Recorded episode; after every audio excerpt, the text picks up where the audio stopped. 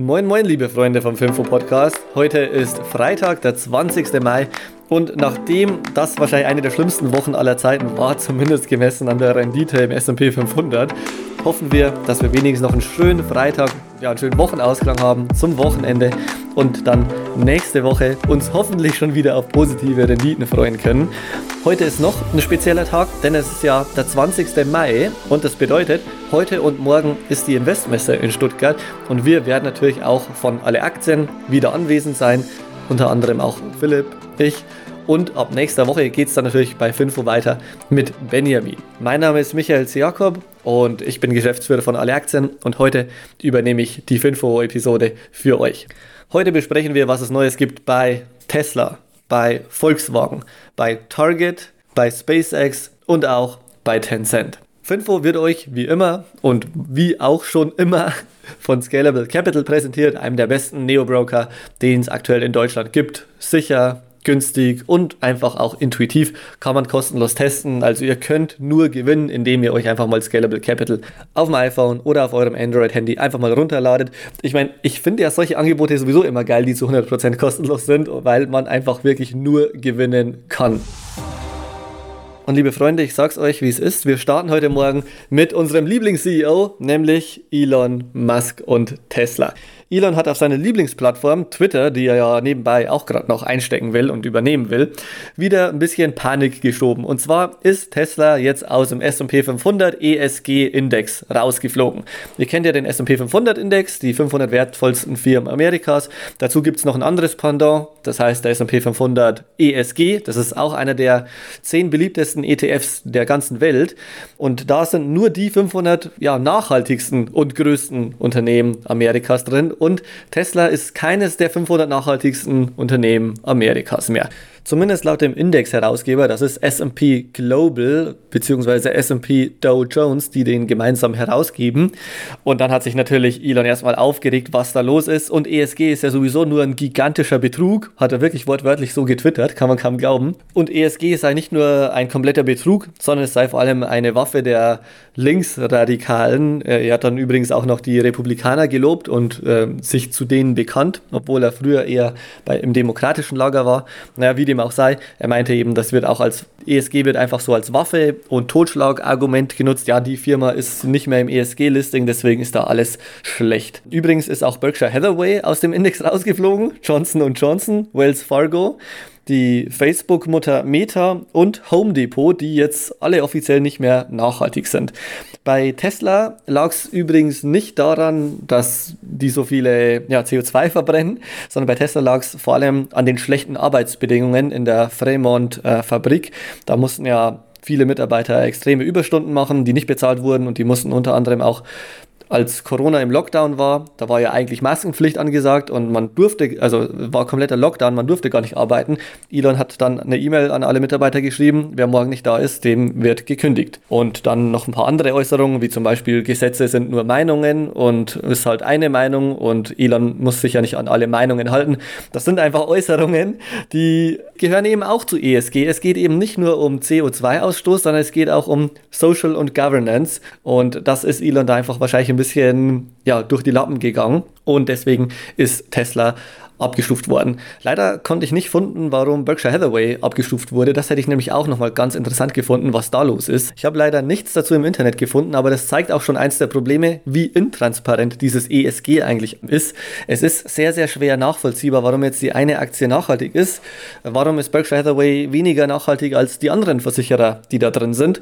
Und was auch noch wichtig ist, bei diesem Vergleich, Elon hat ja zum Beispiel dann direkt noch auch getwittert, naja, warum ist Exxon eins der zehn nachhaltigsten Unternehmen da drin. Also Exxon ist eines der größten Ölproduzenten und äh, ja, Raffinereien. Und Tesla ist nicht mehr drin, das wäre doch unfair. Naja, es funktioniert halt so, dass man immer im, innerhalb des Sektors vergleicht.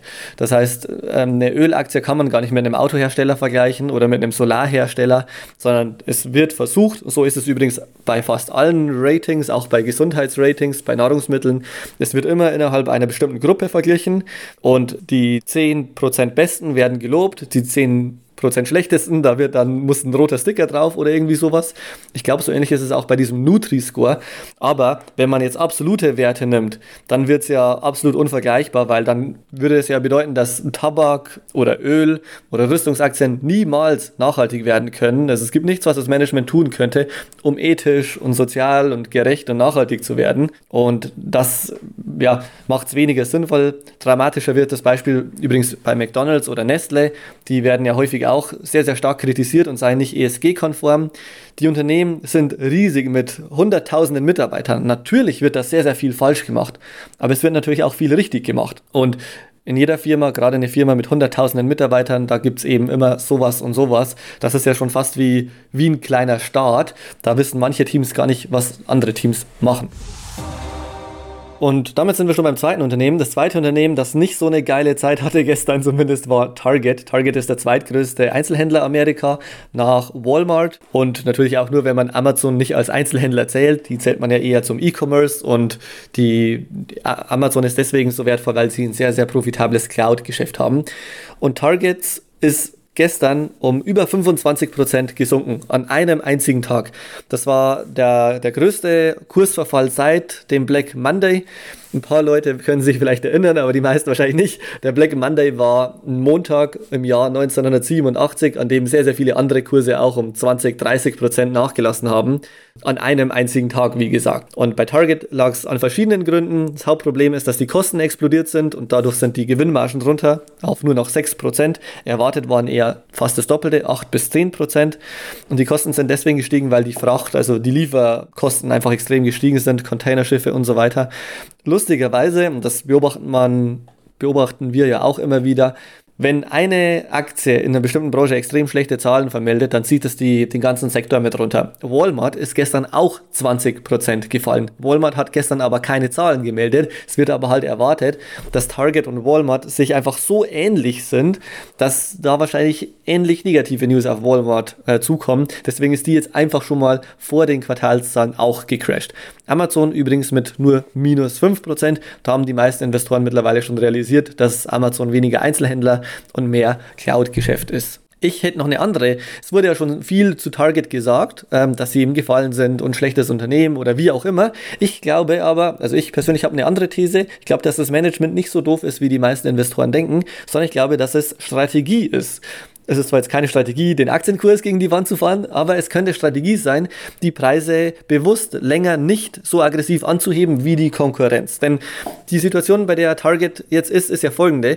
Die Kunden können ja auswählen, wo sie einkaufen, wo sie ihre Butter und ihre Milch kaufen. Bei Target, bei Walmart, bei Amazon oder sonst wo. Das heißt, die Kunden haben hier eine sehr, sehr starke Macht. Wenn Milch irgendwie 20, 30 Prozent teurer werden würde, dann würden die Kunden wahrscheinlich, ja, vielleicht von Target zu Walmart wechseln. Das wäre aber schlecht. Aber es ist ja auch Fakt, man muss irgendwas machen, weil die Rohstoffpreise und die Zuliefererpreise schon explodiert sind. Inflation bei 10 bis 15 Prozent bei diesen ganzen Basiskonsumgütern und Rohstoffen. Und natürlich hätte Target jetzt einfach sofort die Preise parallel hochziehen können, hätte dann aber riskiert, dass sie vielleicht treue Kunden vergrault haben, hätten, die dann erstmal zu Walmart gewechselt sind. Und sind wir ehrlich, langfristig müssen alle Einzelhändler die Preise anheben. Und ich glaube eben, das könnte ja tatsächlich System haben, Strategie haben, denn es ist ja klar, alle müssen die Preise anheben. Aber wenn Target das letzte Unternehmen ist, das die Preise anhebt, dann könnte es sein, dass sie einen Haufen Neukunden bekommen, weil die Kunden eben von Walmart, von Amazon, von Costco und so weiter zu Target hinwechseln, weil es da am längsten die billigen Preise gibt. Und natürlich wird Target dann auch irgendwann anheben, die Preise in den nächsten Monaten und Quartalen. Aber dann haben sich eben die Kaufgewohnheiten schon gebildet und die Kunden werden auch nicht mehr wegwechseln, weil jetzt ist es ja überall gleich teuer. Das einfach mal als Idee könnte sein, muss aber nicht, ist auch mein, meine eigene Perspektive. Also das ist nichts, was das Management irgendwie so angekündigt hätte.